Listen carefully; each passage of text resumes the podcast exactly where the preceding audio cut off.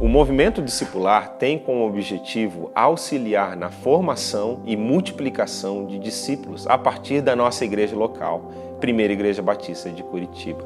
Nós sonhamos com a multiplicação exponencial de discípulos, células e igrejas que abençoem a cidade de Curitiba, o Brasil e o mundo.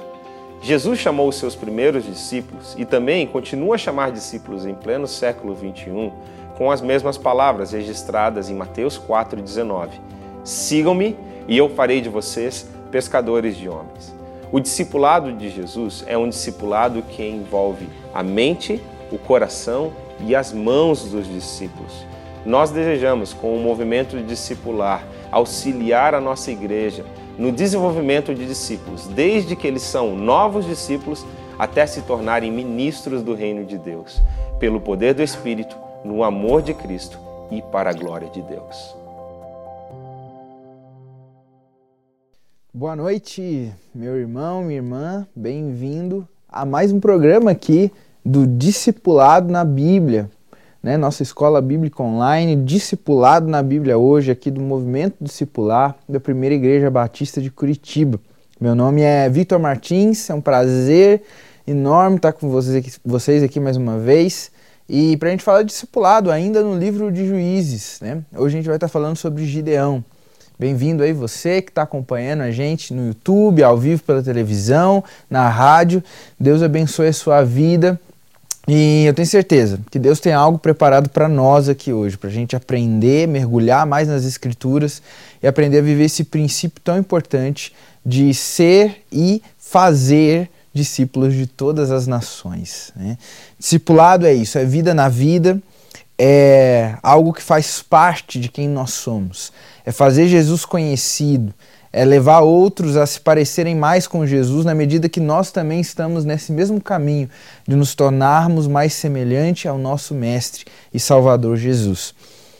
Vamos lá então, gente, vamos começar a falar né, sobre o nosso tema de hoje de juízes só quero dar, né, rapidinho uma palhinha, né, para você que de repente não está acompanhando essa série de juízes. Hoje é a parte 4, né? Tivemos a na parte 1, 2 e 3 já aconteceu, tá? Fica gravado aqui no YouTube da PIB Curitiba. Você pode acompanhar aí, inclusive enviar esse link de agora para todo mundo que você ama, que quer né, compartilhar essa palavra e também das séries, né, das palavras, os estudos que já aconteceram antes. Fique à vontade para entrar lá no nosso YouTube e compartilhar com quem você ama.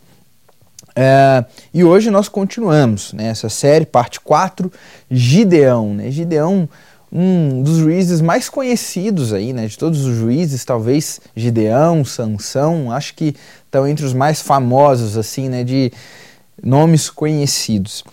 Bom, a gente, nesse livro de juízes, já frisou bastante, mas não, não tem importância, eu acho que não é exaustivo falar novamente né, nessa introdução do contexto que nós estamos falando de juízes. Né? Esse contexto de juízes se passa entre o período dos reis de Israel e a chegada do povo à terra prometida. Né? É naquele momento em que Josué né, já ajudou o povo a conquistar várias partes ali, mas ainda faltava ainda muita terra para se conquistar. E Josué morre entregando ao povo, né, essa palavra, essa missão, né, do Senhor, olha, continuem a conquistar e tal. Mas o povo de Israel, eles não conquistam, não né, expulsam todos os povos cananeus que eles deviam ter expulsado segundo a promessa e palavra do Senhor. Eles né, se aquietam, deixa, né, ali deixa para lá, fica aquela negligência e o Senhor traz uma palavra, né, dizendo que seria laço, né? Essa palavra que já lá em Deuteronômio Moisés já tinha, né, dado esse mandamento para o povo de não deixar de expulsar todos os povos da terra que o Senhor tinha dado para eles, e eles não cumpriram essa palavra, eles ficaram ali meio que misturados com muitos povos cananeus, e isso levou eles a uma decadência moral e espiritual muito grande, nesse ciclo de falhas que nós estamos falando, né? Israel cai em pecado, né, chega um momento de grande aflição em que eles clamam ao Senhor, se arrependendo dos seus maus caminhos, né? O Senhor envia um alguém para livrar, um juiz, né? E juiz aqui não é só aquele que julgava, mas era meio que um líder religioso e militar e também que tinha esse poder de julgar entre o povo as questões, né? E eles levantavam uma pessoa assim para livrar o povo. Vinha o livramento do Senhor, vinha um tempo de refrigério, mas logo o povo ia de novo numa decadência moral mais profunda ainda do que a anterior. E né, entrava nesse ciclo de pecado e corrupção e sendo oprimidos novamente. Né? Então, esse ciclo, esse espiral decadente de falhas é o que a gente vai estar vendo né, e continuará a ver aqui no livro de Juízes. Então, dentro desse contexto que a gente está falando, de um povo que está ali meio que misturado, né? Está meio misturado com outros povos cananeus ali e começaram a adorar outros deuses além do Senhor, abandonaram o Senhor que os tinha tirado da terra do Egito. É nesse contexto aqui que nós continuamos né, em Juízes e vamos continuar no capítulo 6, verso 1, a partir do versículo 1 do capítulo 6. Eu vou ler na nova Almeida atualizada. Você pode me acompanhar aí, anotar, se você quiser.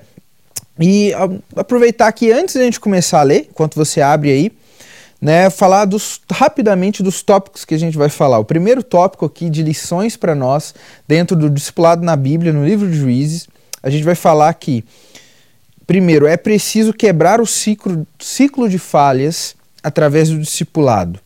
Outro ponto que a gente vai falar, precisamos assumir responsabilidade e ser parte da solução de Deus. Outro ponto é preciso destruir os altares de falsos deuses e então reconstruir o altar do Senhor nas nossas vidas. Outro ponto ainda, Deus quer nos usar como instrumento de bênção e livramento para a nossa geração. E um último ponto, o quinto aqui é: não é sobre nós, é sobre Ele, o Senhor, em nós.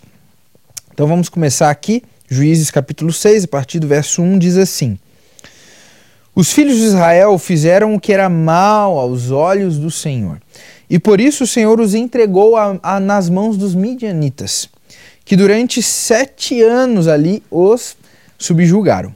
Os midianitas prevaleceram contra Israel. E por causa de, dos midianitas, os filhos de Israel fizeram para si covas nas montanhas e nas cavernas e fortificações. Porque cada vez que os israelitas semeavam, os midianitas, os amalequitas e os povos do Oriente os atacavam. Acampavam em Israel, destruindo todos os produtos da terra até a vizinhança de Gaza e não deixavam sustento nenhum em Israel, nem ovelhas, nem bois, nem jumentos, pois vinham com o seu gado e com suas tendas, como uma nuvem de gafanhotos. Eram tantos que não se podiam contar, nem a eles nem aos seus camelos, e entravam na terra para a destruir. Assim Israel ficou muito debilitado com a presença dos midianitas. Então os filhos de Israel clamaram ao Senhor. Quando os filhos de Israel clamaram ao Senhor, por causa de, dos midianitas, o Senhor lhes respondeu através de um profeta que lhes disse: Assim diz o Senhor, Deus de Israel: Eu tirei vocês do Egito, da casa de servidão. Eu os livrei da mão dos egípcios e da mão de todos os opressores. Eu os expulsei e dei a vocês a terra deles. E disse: Eu sou o Senhor, o Deus de vocês. Não adorem os deuses dos amorreus, em cuja terra vocês estão morando mas vocês não deram ouvidos à minha voz. Até aqui, Juízes 1, verso 1 ao verso 10. Então, olha, mais uma vez aquele ciclo de falhas, né? Israel né, se enveredando por muitos pecados e eles começam a sofrer opressão, a consequência desses pecados de terem abandonado o Senhor, o Senhor os abandona e começam a vir opressão, povos começam a dominar sobre eles. Isso que era uma prática muito comum né, nesse contexto, até em contextos mais né, ali da Idade Média, era muito comum isso de outros povos virem atacar aquela região na época das colheitas, né, para roubar o gado, roubar os bens, as colheitas daquele outro povo, né? Faziam esse roubo, né? Eles programavam as estações, o, o tempo certo de ali atacar outros povos. Então, a narrativa aqui de que tinha virado comum os midianitas e povos do Oriente fazerem esse ataque na época das colheitas para roubar todo o mantimento que tinha Israel. E nesse momento né, de opressão, de tristeza, de aperto, Israel clama ao Senhor e o Senhor envia um profeta dizendo a ele: Olha, eu fiz essas promessas a vocês, tirei vocês do Egito, trouxe vocês aqui com braço forte, mão estendida, né, como está na palavra. E mas vocês me abandonaram, vocês seguiram os outros deuses dos povos que estão no meio de vocês. Então vocês não quiseram seguir a mim. E mesmo assim, a gente vai ver que ah, depois dessa palavra de correção, de advertência do Senhor, o Senhor vai levantar Gideão como alguém para livrar Israel do domínio dos midianitas. Mas a gente precisa se atentar aqui para essa palavra que o Senhor trouxe através do profeta. Deus ele alerta o povo do porquê que isso está acontecendo. Ele traz a memória ao povo, olha, isso está acontecendo por causa disso, por causa dos pecados de vocês. Deus vem e mostra de forma clara onde está o problema. Né? E que era necessário, né, implicitamente, mostrando: olha, vocês me abandonaram, vocês não quiseram me ouvir, vocês precisam quebrar esse ciclo e passar a me ouvir. E não me abandonar, mas seguir nos caminhos, nos mandamentos que eu tenho para vocês. Né? Então, a primeira coisa que a gente percebe aqui é um alerta do Senhor apontando, mostrando o pecado do povo e dizendo: olha, esse ciclo precisa ser quebrado, vocês precisam me ouvir, precisam voltar aos meus mandamentos.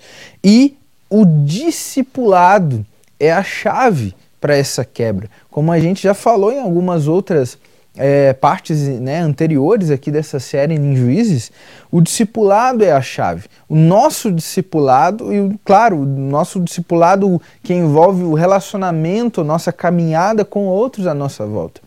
Porque só assim nós vamos formar uma geração que vai temer ao Senhor e que não vai continuar o ciclo então, essa geração aqui em Gideão precisava ter quebrado, era preciso ali se levantar homens e mulheres a partir de Gideão que temessem ao Senhor, para quebrar esse ciclo e não voltar, né, depois de darem ouvidos ao Senhor, voltarem a pecar, não, mas formar sempre a próxima geração, discipular sempre a próxima geração, para que seja uma curva ascendente, né, em moral, em espiritualidade, sabe, crescente na presença do Senhor e não o contrário, como estava acontecendo aqui em decadência. Né? Então, como que é a dica prática, primeiro aprendizado, lição prática para nós aqui? Vou tentar resumir numa frase e aí a gente quebrar isso em coisas mais práticas, tá bom? Uma frase bem prática que é: seja alguém que possa dizer seja alguém que possa dizer, dois pontos, seja meu imitador como eu sou de Cristo. Seja meu imitador como eu sou de Cristo. Então seja essa pessoa. Como que então na prática nós podemos ser essa pessoa? Coisa que nós já falamos aqui e algo fundamento, princípios fundamentais do evangelho. Nós precisamos ter um discipulado vertical, saudável, próspero, sabe? Que é o nosso discipulado com Deus, o nosso relacionamento com Deus, que também em algumas literaturas é, se fala de discipulado vertical. Nosso relacionamento, nossa comunhão com Deus, que está ligado estritamente, muito de forma muito próxima a quê? Disciplinas espirituais, oração, leitura da palavra e o jejum. Dessa forma, né, uma oração que é uma conversa, que é um encontro com Deus, através da oração, através da leitura da palavra, que é onde Deus se revela a nós os seus, os seus princípios, a sua vontade, os desejos do seu coração, os seus planos, os seus propósitos, está na palavra. Então, quando a gente lê ali pega para nós, se apropria da nossa identidade em Deus, dos propósitos e vontade de Deus aqui na palavra, a gente se apropria disso na nossa vida, as verdades da palavra de Deus em nós. Como Jesus orou por nós, dizendo, né? Pai, santifica-os na verdade, a tua palavra é a verdade que a gente viva a segunda verdade, segunda palavra. E para isso a gente precisa ler. A gente precisa ler e aprender, estudar a palavra, para que essa verdade passe, a gente passe a viver conforme essa verdade, não conforme a outras ver, pseudo, né, verdades, mentiras que o mundo prega para nós, né? Então, disciplinas espirituais, discipulado vertical. Como que está a sua vida de oração? Você já fez o seu devocional hoje? Já tirou o seu tempo de comunhão, de encontro com o Senhor? Nós fomos criados para ter encontros, encontros diários com Deus, meu irmão. Lá no princípio, no Éden, toda viração do dia ali, a palavra de Deus diz que Deus vinha se encontrar com o homem. Todos os dias. Como que está a sua vida de encontro com, com Deus? Ela precisa ser diária, ela precisa ser de todo o coração, algo, sabe, profundo, algo real, algo verdadeiro e intenso. Como que está a sua vida de disciplinas espirituais aí do seu encontro com Deus na oração, na palavra e no jejum? Não tem jejuado? Comece a jejuar. Comece uma vez por mês, um tempo de você se humilhar ali diante de Deus, de sabe, mortificar as vontades da sua carne em prol, em favor do seu espírito, para ter mais, sabe, sensibilidade ao Espírito Santo, para ter os ouvidos mais abertos para que que ele quer te ensinar, para ter um canal mais aberto para que ele te use. Sabe como é importante o jejum para intensificar esse nosso relacionamento, essa nossa acesso e intimidade com o Espírito Santo. Então, primeiro ponto prático, vida de devocional, vida de disciplinas espirituais. Como está? Trabalhe isso, sabe? Comece a melhorar isso. Procure a comunhão com seus irmãos para te ajudar nisso, que é exatamente o segundo ponto aqui sobre essa dica prática de discipulado, que é o nosso discipulado horizontal, o discipulado com os nossos irmãos e irmãs em Cristo né, na literatura né, tem essa, essa nomenclatura de horizontal e vertical, com Deus e com a igreja, com os irmãos. O relacionamento, a comunhão com os nossos irmãos de forma, sabe, de ser família na fé é muito importante. Né? E como nós praticamos isso? Como que nós vivemos isso no, dia a dia? Invista tempo. Invista tempo em pessoas em e com pessoas na fé, pessoas maduras, pessoas que você conhece na sua igreja que são cristãos genuínos. Invista tempo com essas pessoas. Nós, principalmente né, nesse período pós-pandemia, nós ficamos muito isolados nós nos isolamos mais ainda, talvez. E não é esse o caminho que Deus quer para nós. Na verdade, a pandemia devia ser um alerta para nós de que, nossa, como nós precisamos uns dos outros, como nós precisamos da comunhão, de conversar, de ser família, de estar junto. Porque nesse lugar a palavra de Deus diz em Salmos que do Senhor ordena a bênção.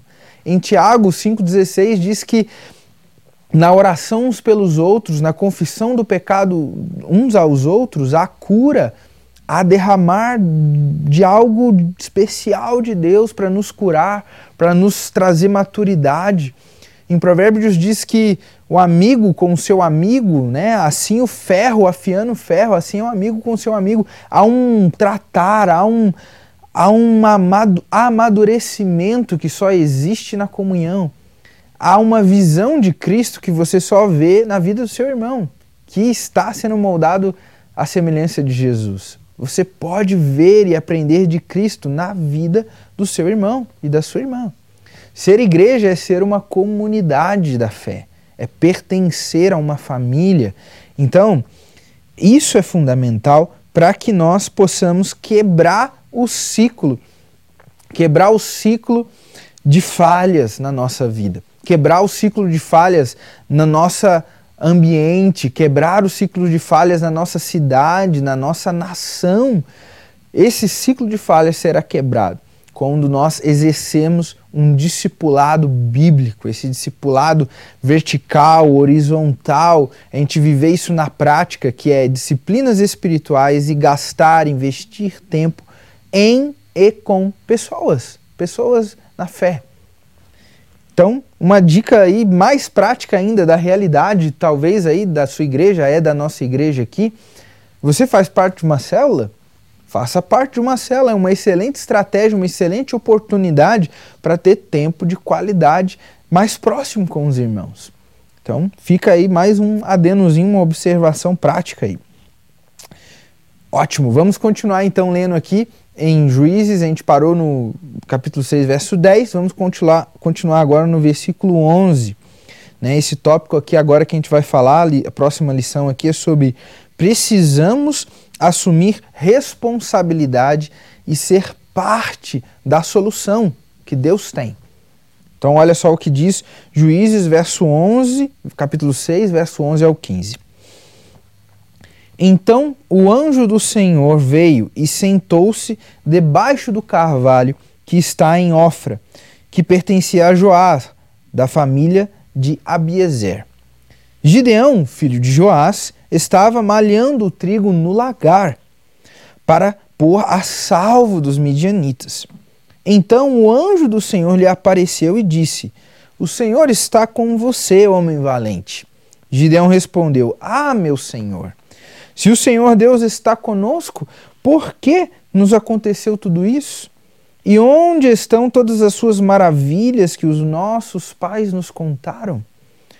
Eles disseram: O Senhor nos tirou do Egito, porém agora o Senhor nos abandonou e nos entregou nas mãos dos midianitas. Então o Senhor se virou para Gideão e disse: Vá nessa força que você tem e livre Israel da mão dos midianitas. Não é verdade que eu estou com você? Gideão respondeu: Ah, meu senhor, como livrarei Israel? Eis que a minha família é a mais pobre de Manassés e eu sou o menor da casa de meu pai. Até aqui. Então, queridos, a gente precisa entender aqui que é preciso nós pararmos de transferir responsabilidade e nos dispormos como solução para o problema o Senhor, né, é interessante que Gideão fala, né, ah, o que foi feito, né, dos feitos que nossos pais contaram, e a gente viu ali logo atrás que o Senhor enviou um profeta justamente que explicou isso, né, olha, porque vocês me abandonaram, vocês me desobedeceram, e por isso cumpriu-se aquilo que eu tinha avisado vocês, eu também abandonei vocês, e entreguei vocês a seus próprios pecados e consequências dos seus pecados. E aí o Senhor diz, ele já vai direto para Gideão dizendo assim, né? Olha, se levante você nessa força, seja parte da solução, seja o livramento para Israel. Para Israel não é verdade que eu estou com você? E a grande tendência nossa nesses momentos é transferir a responsabilidade. Né? Às vezes o Senhor está falando com você e agora, olha, você não está envolvido aí no discipulado com Deus, não está envolvido no discipulado na igreja. Como que você, como que você quer que as coisas mudem, que, se, que aconteça solução? Às vezes você está questionando, poxa, a minha igreja está fria, o meu ministério não está dando certo e tal, por causa disso, por causa daquilo, por causa daquilo outro. E o Senhor às vezes está falando com você, olha, vai nessa força que está aí no seu coração de querer mudar, de querer ver as coisas acontecerem diferente, eu estou com você. Assuma a responsabilidade. Comece a quebrar o ciclo em você de ter um discipulado com Deus, um relacionamento intenso e vigoroso com o Senhor, de ter um relacionamento profundo também com os irmãos e irmãs da igreja, sabe, da sua comunidade de fé aí. É preciso parar de transferir a responsabilidade, criar vilões, apontar os problemas e nos dispor como a solução. Um exemplo, né, dentro do discipulado que nós estamos falando, talvez nós nunca fomos discipulados e cuidados dessa forma bíblica, desse princípio real da palavra de Deus. Mas nós podemos começar fazer a partir de nós mudar essa história. A partir de nós começar a discipular pessoas. Começar a ser esses que investem tempo, recursos, investem a vida, derramam a nossa vida na vida de outro, gastam a vida na vida de outras pessoas. E também, claro, nós vamos ser recompensados nesse processo, porque é melhor é dar do que receber. Ah, meu irmão, existe a matemática do céu ali, de que quando nós damos, nós também recebemos ainda mais do que nós estamos dando. Não sei se você já teve a oportunidade de discipular alguém, de caminhar com alguém na fé. Como nós somos abençoados, como nós crescemos na medida que nós estamos ajudando outros a crescer. É impressionante. É algo realmente do céu, é sabedoria do céu. A sabedoria terrena vai nos dizer: não, não gasta o seu tempo com os outros, não, gasta o seu tempo com você mesmo. Invista só em você mesmo, né? Você precisa se cuidar e tal. E quando a palavra, quando a sabedoria do céu, a palavra de Deus vai nos dizer, é melhor dar do que receber. Quando a palavra de Deus vai dizer em Provérbios 18, verso 1, que o solitário se opõe a verdadeira sabedoria. O, o, solitário busca o próprio interesse e se opõe à verdadeira sabedoria. É a verdadeira sabedoria está na comunhão, está no discipulado, está nesse relacionamento com Deus e com a igreja. Então quebre, quebre esse ciclo de falha nesse princípio tão fundamental, tão vital, crucial da palavra que é o discipulado. Quebre esse ciclo em você e comece a ser e fazer discípulos. Né? Entre, mergulhe de cabeça nesses princípios da palavra de um discipulado, de uma caminhada intensa com o Senhor e com a igreja. Então, uma dica prática é simplesmente viva os princípios que nós acabamos de falar no ponto anterior. Né? Seja parte da solução, não só aponte os problemas, mas reconheça os problemas e seja parte da solução. Diga: Eis-me aqui. Amém? Esse é o segundo ponto aqui que nós falamos, né, uma lição que nós podemos tirar. Uma terceira lição, um terceiro ponto e lição que nós podemos tirar aqui. É preciso destruir os altares de falsos deuses e então construir o altar do Senhor no lugar.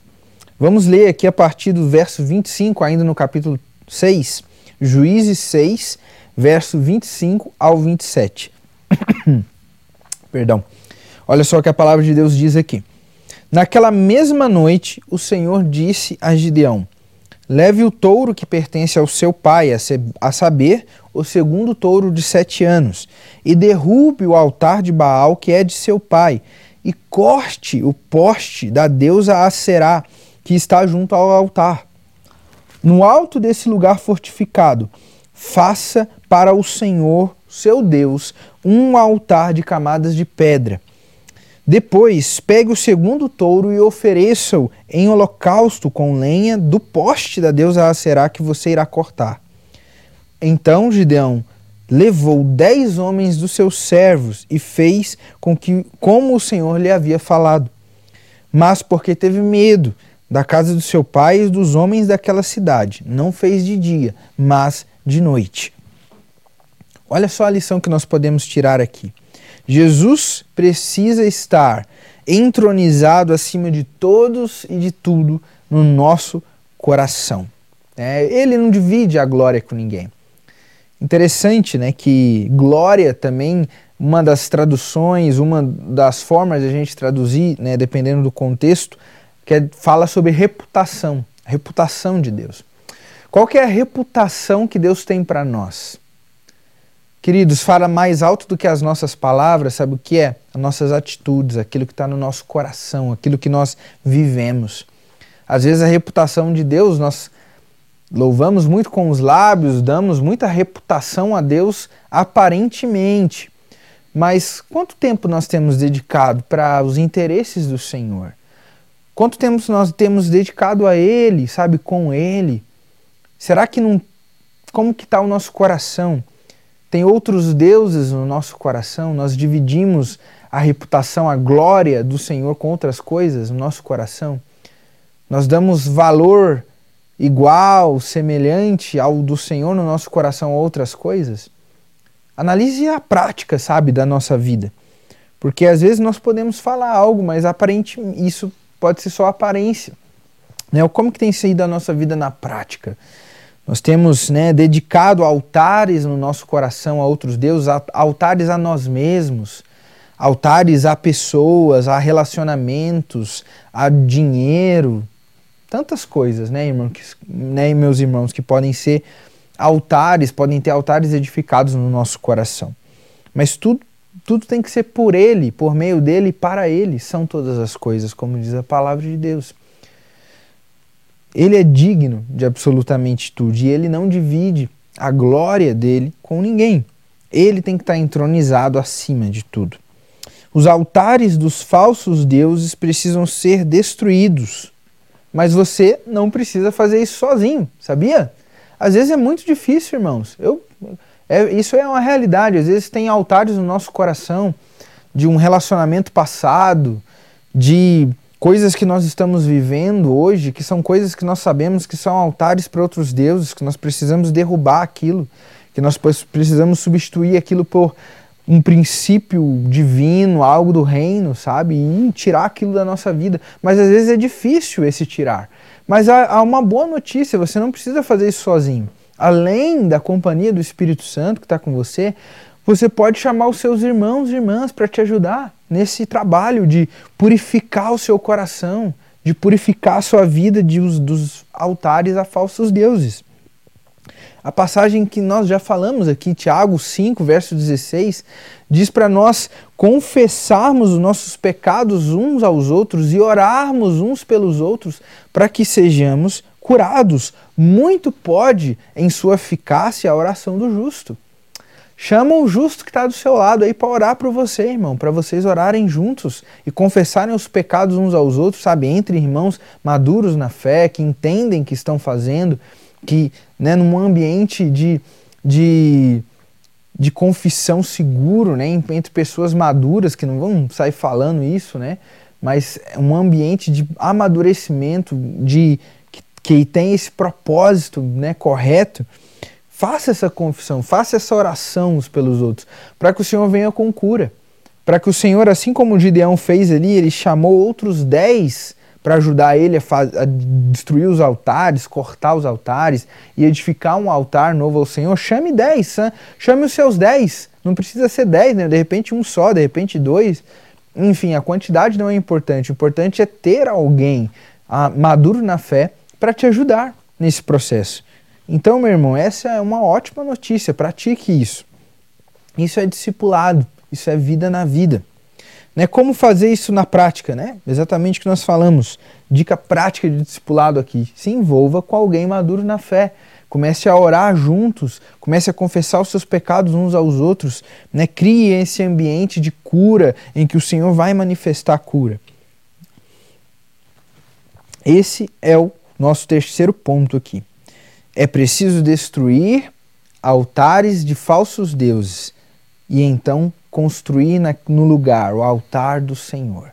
Construa no lugar o altar do Senhor e chame pessoas para te ajudar nessa boa e grande obra. Amém? Um outro ponto que nós temos aqui de lição, continuando no capítulo 6 de Juízes, é Deus quer nos usar como instrumento de bênção e livramento para a nossa geração. Deus quer nos usar como instrumento de bênção e livramento para a nossa nação. Juízes 6, o verso 33 ao 35 está escrito assim: Todos os midianitas, amalequitas e os povos do Oriente se ajuntaram, passaram o Jordão e acamparam no vale de Jezreel. Então o Espírito do Santo Senhor revestiu Gideão que fez soar o alarme, convocando os homens da família de Abiezer a segui-lo. Enviou mensageiros por toda a tribo de Manassés e também que também foi convocada a segui-lo. Enviou ainda mensageiros a Asser, Zebulon, Naftali, que foram se encontrar com ele.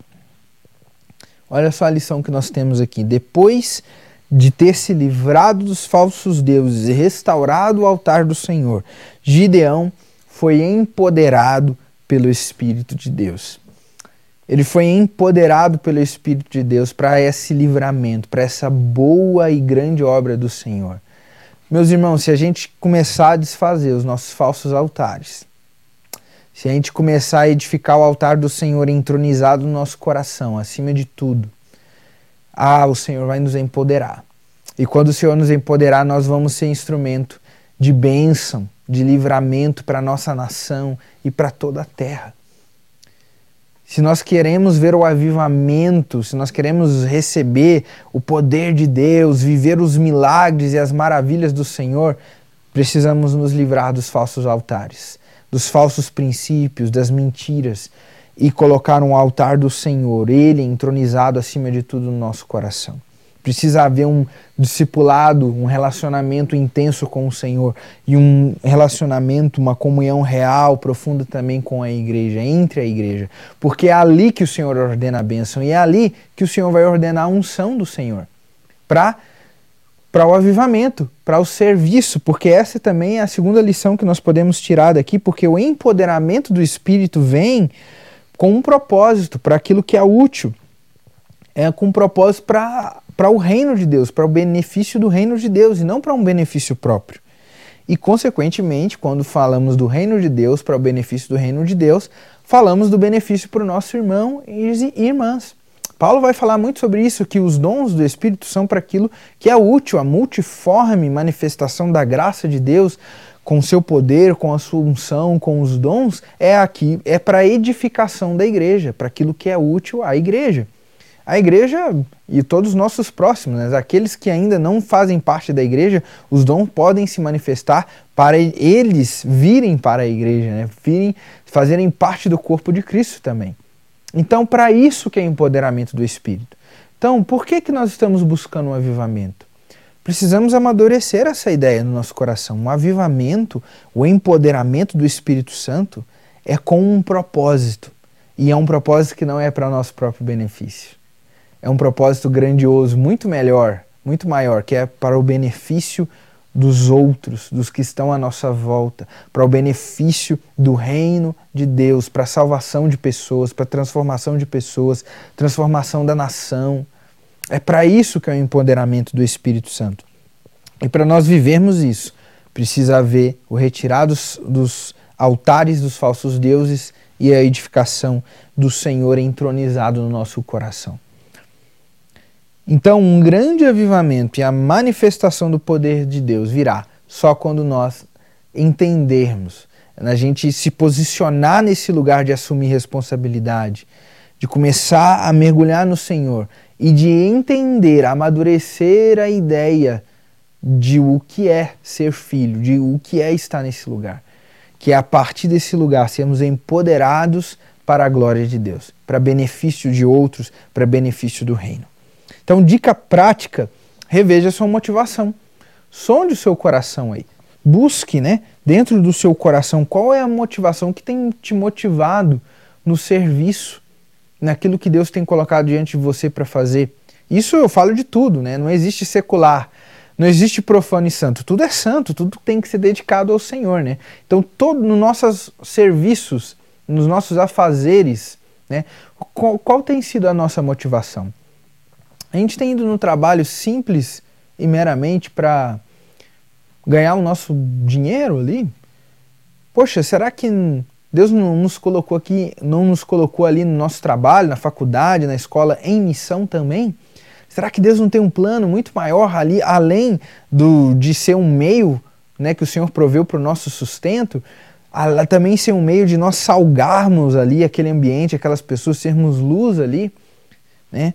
Será que não há um propósito? Sim, há um propósito maior em todos os aspectos da nossa vida. Em todos os aspectos o Senhor quer entrar, quer iluminar, quer fazer de nós esses que refletem ali onde nós estivermos a glória, o amor, quem é, né? Quem é o Senhor, o caráter do Senhor. Então, reveja a sua motivação, tanto para buscar o Senhor, para buscar o avivamento, como uma motivação para tudo que nós fazemos. Paulo vai nos, nos ensinar que tudo aquilo que não é feito por fé é pecado. Já leu essa passagem? Isso é uma realidade, irmão. A nossa vida, o justo, viverá pela fé. Tudo que a gente fizer tem que ser pela fé. Tem que ser por tem que ser a partir dele, por meio dele e para ele. Então Revisite as suas motivações. Pede para o Espírito Santo purificar as suas motivações, para que você ande no caminho que o Senhor tem para você, sabe? Nesse lugar do centro da vontade dele para ele, do centro da vontade dele para você, né? Em Romanos 12 vai dizer que a vontade dele para nós né, é boa, perfeita e agradável. Mas nós precisamos estar nesse lugar, nesse lugar de entrega né, para viver a vontade dele e não a nossa. Então, ok, mais esse ponto. E agora um último ponto, uma última lição sobre o que nós estamos falando aqui. Né? Não é sobre nós, mas é sobre ele, o Senhor, em nós. Agora sim, no capítulo 7 de Juízes, o verso 2, Juízes 7, verso 2, vai dizer assim: O Senhor disse a Gideão: É demais o povo que está com você para eu entregar os midianitas nas suas mãos. Israel poderia se gloriar contra mim, dizendo: A minha própria mão me livrou. Então, uma outra lição que nós podemos tirar é que o livramento, as bênçãos, tudo na nossa vida não é sobre nós, não é sobre a nossa capacidade, não. É tudo a graça de Deus. É tudo a graça de Deus que nos deu ar, que nos deu saúde, que nos deu disposição, inteligência, capacidades. Tudo o que é bom vem dele. Então, até essas coisas rotineiras, né, que a gente considera ordinária, rotineira, foi o Senhor que nos concedeu. Que a gente não cometa, né, aqui o erro, como o Senhor está dizendo, de nos gloriarmos diante do Senhor, achando que foi as nossas próprias mãos, as nossas próprias capacidades.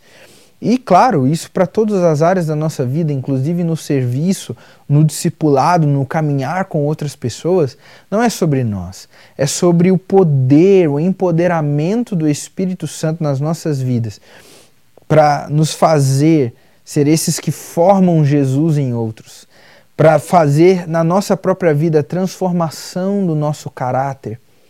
É tudo o Senhor em nós. Se nós sabemos algo, se algo de bom vem do Pai das luzes, como está escrito na palavra de Deus.